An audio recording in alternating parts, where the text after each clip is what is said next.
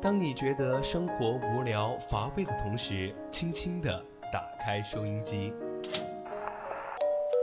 心声，聆听你我，心理导为您导航。让匆匆赶路的人生停下来，在成长心路中歇口气，品味另一种人生。让被生活紧绷的脸在小常识中松弛一下，露出久违的笑容。岁月里变得干涸的心田，在这里，在这里接受一滴滴情感的甘露。这里是心情驿站，你我的心灵避风港。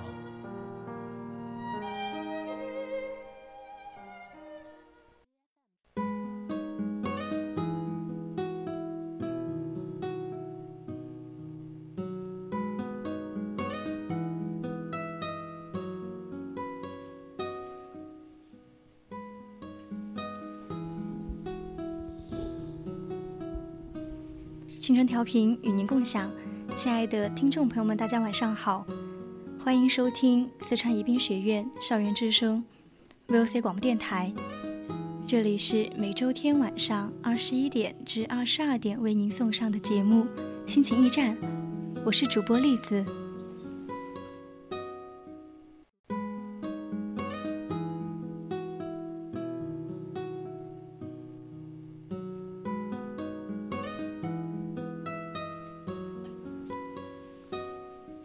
总是活在一些极致的情绪里，某一段时间会对生活充满了信心，但突然在某一瞬间，我又会全盘推翻。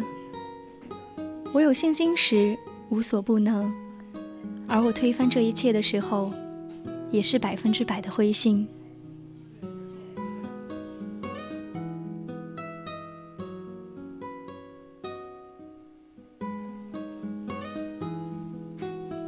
在节目开始之前，我们按照惯例依旧会介绍一下我们的互动方式。如果你对我们的节目感兴趣，那么你可以在蜻蜓、荔枝关注我们，还有微博艾特 VOC 广播电台，或者你也可以微信搜索 FM 一零零青春调频。四川宜宾的听众朋友们呢，还可以在收音机调频 FM 一零零收听我们的节目。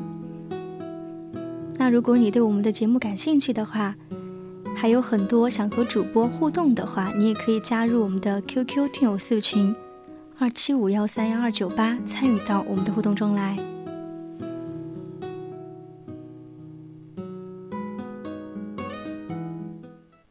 总有一丝感动，不经意的围绕在你身边；总有一种声音呼唤你疲倦的心灵。感动来自心情故事。声音来自成长心路。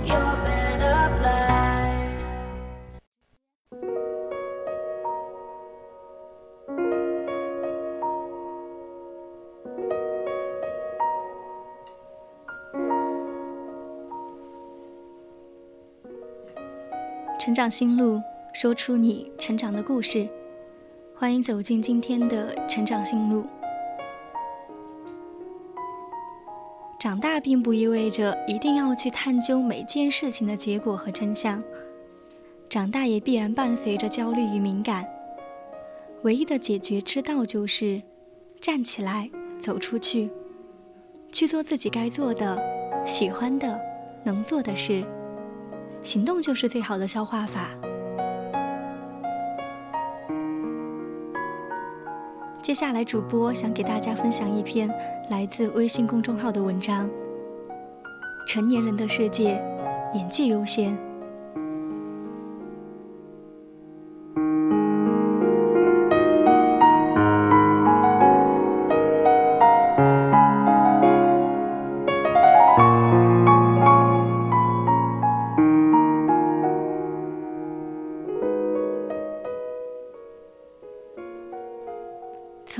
一篇文章，以前和朋友聊天的时候，谈到成年人的世界，拼的全是演技。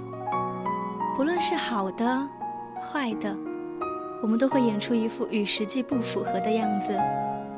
现在的我们也是这样，好像在成年人的处事中，在成年人的世界里，演技永远都是优先的。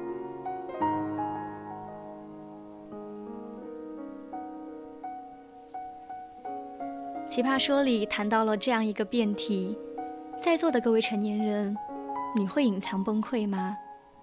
我就忽然想到，在这个社会里，我们连崩溃都要需要隐藏了吗？用什么藏？用我薄得吓人的钱包，还是我不出众的能力？总之这些都不行，能靠的只能是演技。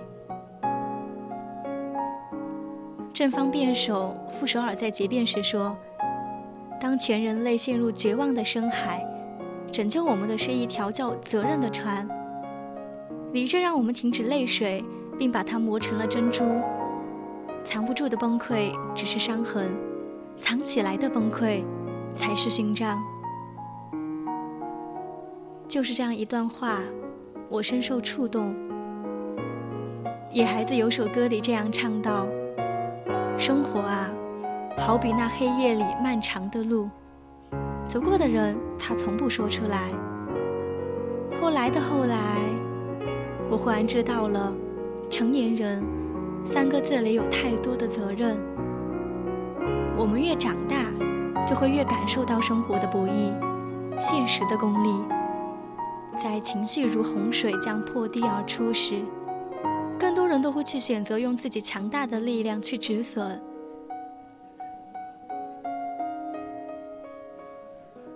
以前总以为，世界上最厉害的人是像李小龙那样的功夫之王。是马云那样的首富，是博学多才的学者。其实最厉害的人，是控制情绪能力超强的人。每个人都有被生活绊倒的那么一瞬间，有委屈，有误解，也有不公。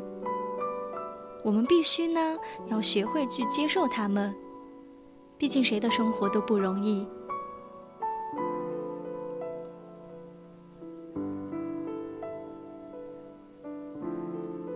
成年人的生活，每个人都是负重前行。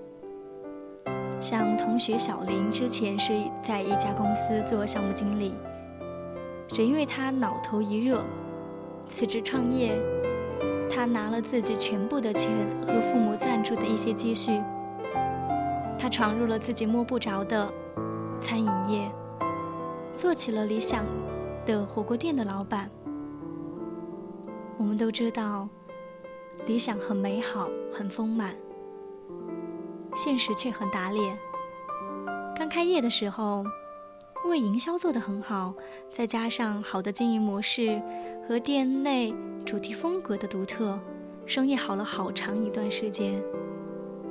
但是2020年，突如其来的新冠疫情打破了小林的事业心。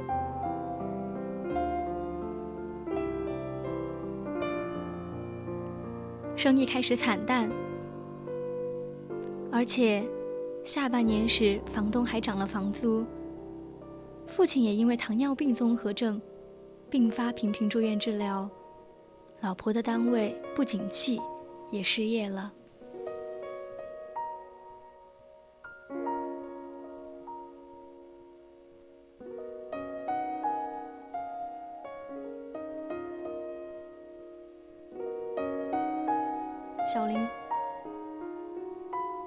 重压下选择了关门大吉。我有次下班回家约车，当下上车后的那一瞬间，我认出了是他。他微微一笑，眼睛里没有以往的色彩。我问他好久没联系了，过得怎么样？他淡淡的说：“还好吧，店关闭了，以前的公司回不去了。”工作也不好找了，我就开始跑网约车了，赚的不多，但能维持一家人的生活。我开始安慰他，会慢慢好起来的，生活总得继续嘛。走在大街上，随处可见张贴着门面转让的店，这些门面的背后，都有一个家庭赖以为生的经济收入断绝。好像就是在这样一瞬间，成年人的最大崩溃，也许莫过于此。你原以为生活会变得越来越好，你原以为你充满着对明天美好的期盼，你原以为生活就此走上了正轨，满心欢喜的迎面而上，你原以为很快就要接近到自己的理想。但现实却在跟你开玩笑，他不光要夺走你眼前的期盼，还要反手一巴掌把你打倒在地。成年人崩溃后要自愈，把情绪和脾气藏起来，脸上不见风霜，眼里都是过往，微微一笑，坚持坚持，继续前行。蔡康永说：“人生不要寄望于别人身上，如果可以选择，还是藏起来比较好。”后来我有一个朋友，他在一家大公司做销售。那有一次，他跟了一个多月的大客户，突然告诉他可以签合同打预付款了。小青就激动地跑去找经理拿合同，结果另一个同事也在经理办公室打印合同。和他是同一个客户，他们让经理查了系统分配，结果显示这位客户最早是分配到另外一个同事名下的，这名同事也在联系这个大客户。于是小青向经理哭诉道：“他跟了这个客户一个多月了，方案也是加班做的，最近自己租的房子房东也涨价了。”他还指望这个月提成能让他压力小一点。说着说着，他绷不住了，他在经理和同事面前也哭了起来。所有人都来安慰小青，对他说道：“公司也是根据制度来管理的。那位同事也跟了这个客户的，只是不知道客户那边项目人的负责人是怎样安排的。”他们还说。站在公司利益上，我们是不能去责问客户的。那这件事儿就算了吧，好一个算了吧。小青也经过这件事情，她慢慢发现背后多了同事们的闲言碎语和奇怪的目光。公司领导也对她没有以前那么关照，而是多了一份戒备。没过多久，小青辞职了。这个世界上有很多不公平，你在别人面前的崩溃，只能让你产生不平衡的心态，它会阻碍你去思考和进步的空间。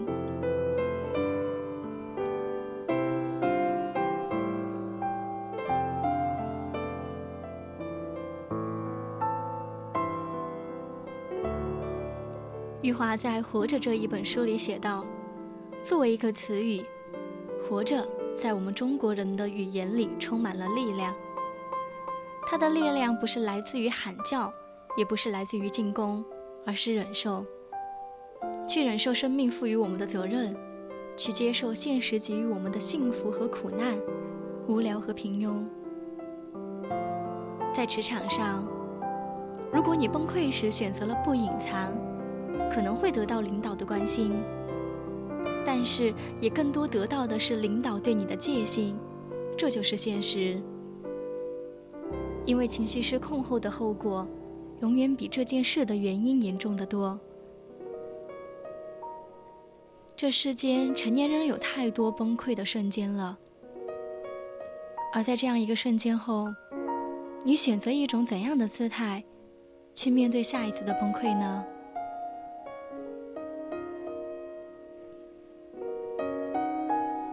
前不久看了一部电影，叫做《中国飞侠》。李安全是一名外卖小哥，妻子是一名服务员，他们还有一个四岁多一点的女儿。一家人住在简陋的房子里。一次无意的检查中，孩子被患有了先天性的心脏病，需要三十万的手术费。这对于生活在最底层的他们是很大的打击。是啊，生活有时候越是重压下越无情。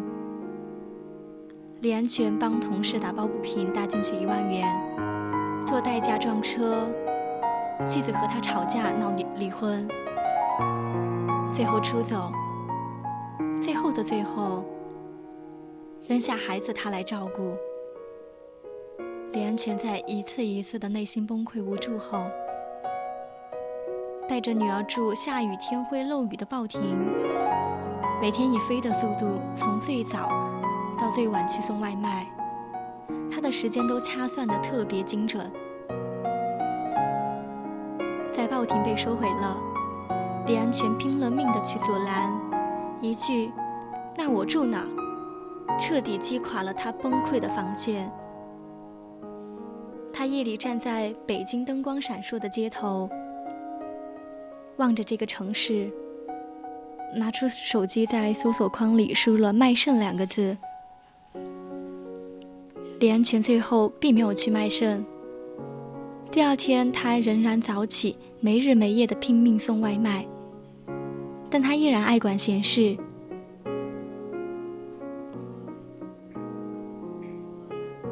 在一次送外卖的路上，遇到了一个小男孩挂在阳台上，楼下全是看热闹不知所措的人。李安全二话不说，借用邻居的绳子奋不顾身的去救孩子。在孩子掉下来的那一瞬间，他抓住了这个小孩，手顺着绳子的摩擦滑了下来。下来后的他手上全是血。这样一个过程。被电视台的记者拍下来了。在经过媒体的报道，他的事迹后，他出名了，也到得到了众观世心的市民的关心和捐助。他的女儿也通过捐助的钱，很快做了手术。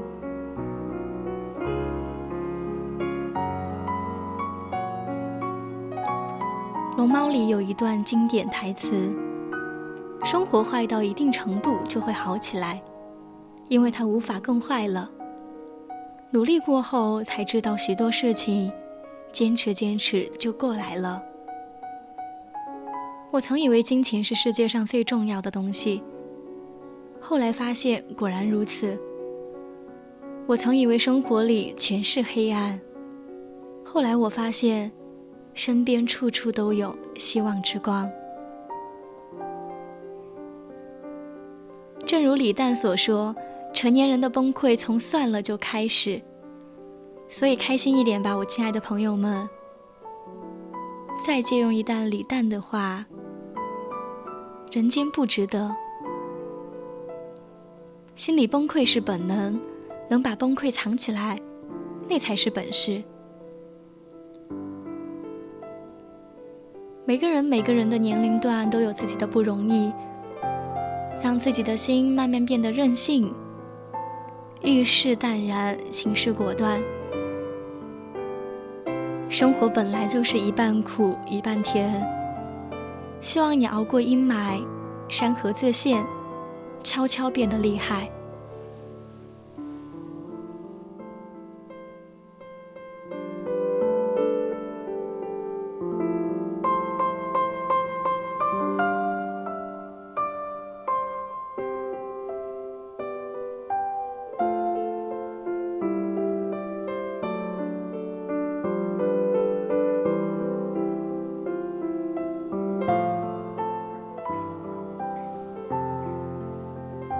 曾看过一个故事，莎士比亚曾说：“人生是一个舞台，每个人都在扮演着不同的角色。这是一场演出，没有剧本，也无法彩排。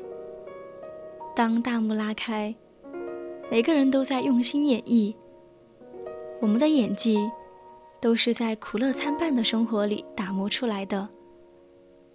明明奔波劳累。”我们却说着“我挺好”，明明委曲求全，却说着“我没关系”；明明心里在乎，却说着“我无所谓啊”。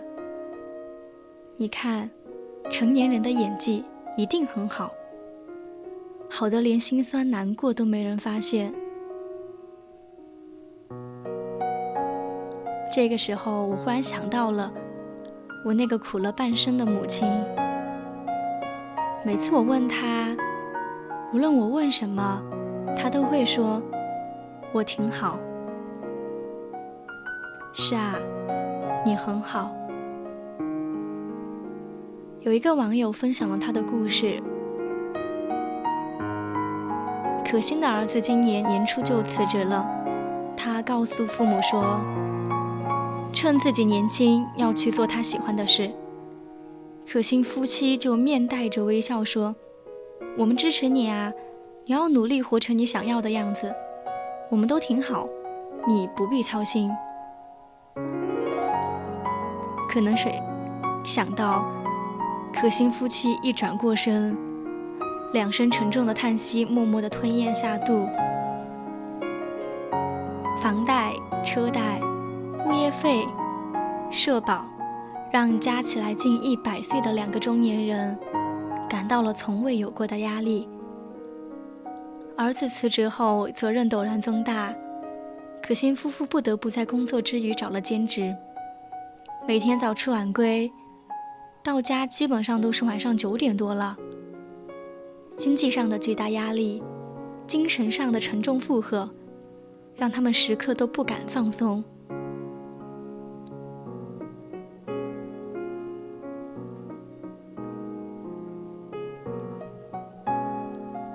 可心只有每天出门前对着镜子给自己打气：“你不可以倒下，要赡养双亲，还要陪着孩子走很长的路。”可心的父亲去年查出胃癌，担心花钱，说不治了，回家慢慢养着。他们安慰老人说：“咱家有钱，孩子的工作不错，还能帮衬家里，您就安心治病吧。”就是这样。他们一路咬着牙前行，因为过度劳累，造成免疫力的下降。可心患了病毒性的疱疹，痛的时候，他偷偷躲在卫生间里哭泣，还告诉自己说：“我只是因为病痛才流泪的，往前看，一切都会过去。”正如演员刘嘉玲所说：“每个人其实都很不容易，但他可能是调整好了再出来的，所以你没有看到他的不容易。看吧，这就是重担压不垮的中年人，为了生活奔波忙碌，却极少数有人喊苦喊累，为了生计身心疲惫，酸甜苦辣自己体会。”即使内心波涛汹涌，依然假装岁月静好。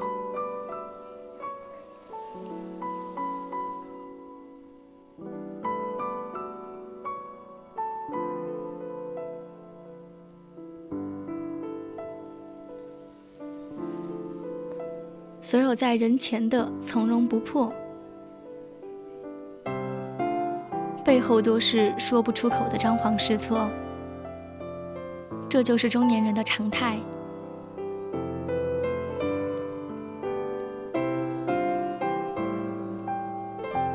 明明心在流泪，却口口不对心的说着我挺好。受了委屈却说没关系。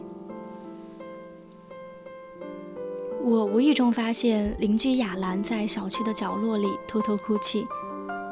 我以为她是跟老公吵架了，聊了几句才知道。她流泪是因为心疼老公。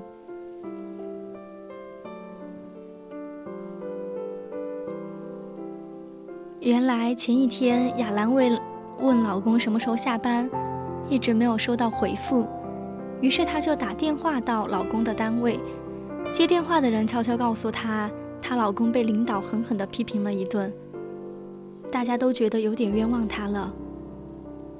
雅兰在打老公的手机，电话响了许久才被接起。老公的语气轻松如常：“今天很顺利，不用加班，我在回家路上呢。”挂了电话，雅兰心里很不是滋味。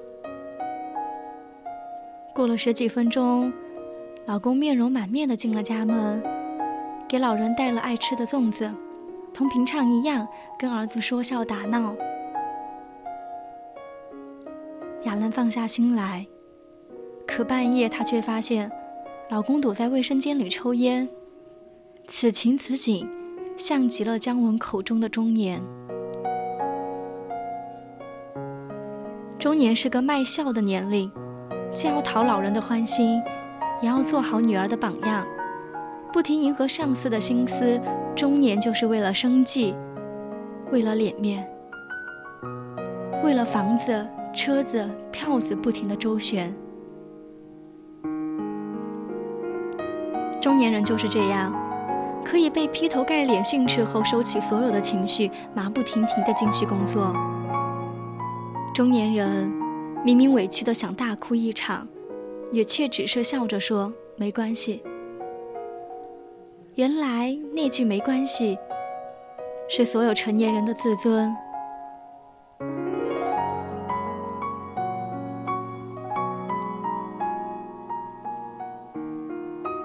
正如老舍先生所说，生活是种律动，需有光有影，有左有右，有晴有雨。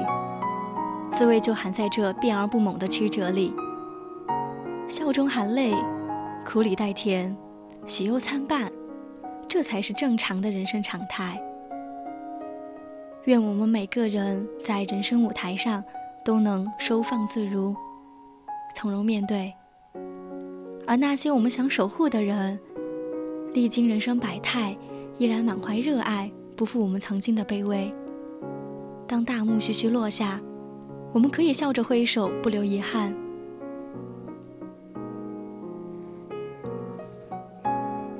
今天心情驿站上半段的节目到这里就要结束了，我是主播栗子，我们下期再见。